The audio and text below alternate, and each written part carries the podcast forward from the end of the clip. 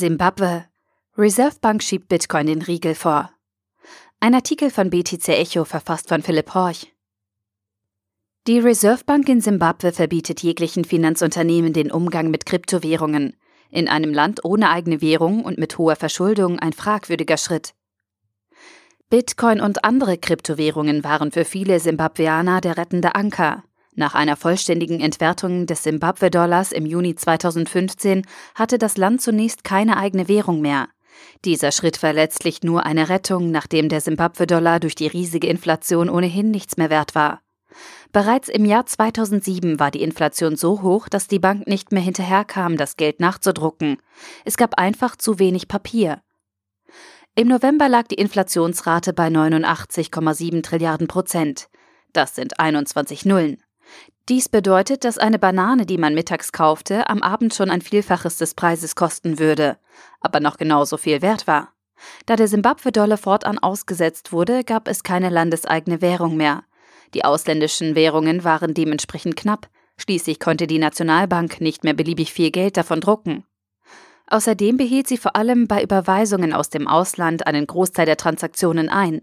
Am Ende war es die komplette Bevölkerung, die traditionsgemäß unter der Misswirtschaft leiden musste. So griffen letztlich viele Menschen zu Bitcoin und anderen Kryptowährungen. Trotz der hohen Volatilität war die Nutzung von Kryptowährungen für Menschen in Simbabwe deutlich attraktiver. Bitcoin war das Tor zur finanziellen Unabhängigkeit. Doch genau dieses will die Reserve Bank of Zimbabwe nun offenbar verriegeln. Laut simbabweanischen Medien haben Banken in Simbabwe nun 60 Tage Zeit, um den Handel mit Kryptowährungen von ihren Portalen zu verbannen. So hat sie Richtlinien herausgegeben, die es Finanzinstituten in Simbabwe verbieten, mit Krypto-Exchanges oder Menschen, die damit zu tun haben, zusammenzuarbeiten. Zu den größten Kryptobörsen in Simbabwe gehören Bitfinance, Stix24 und Golex. Letzterer hat erst kürzlich Bitcoin-ATM im Land aufgestellt. Unter anderem gibt die Zentralbank zu bedenken, dass sie als monetäre Autorität der Hüter des öffentlichen Vertrauens ist und damit die Verpflichtung, die Integrität von Zahlungssystemen zu wahren hat. Da wie die Bank weiterschreibt, Kryptowährungen die finanzielle Stabilität des Landes beeinträchtigen würden, sei es schließlich notwendig, sie zu verbieten.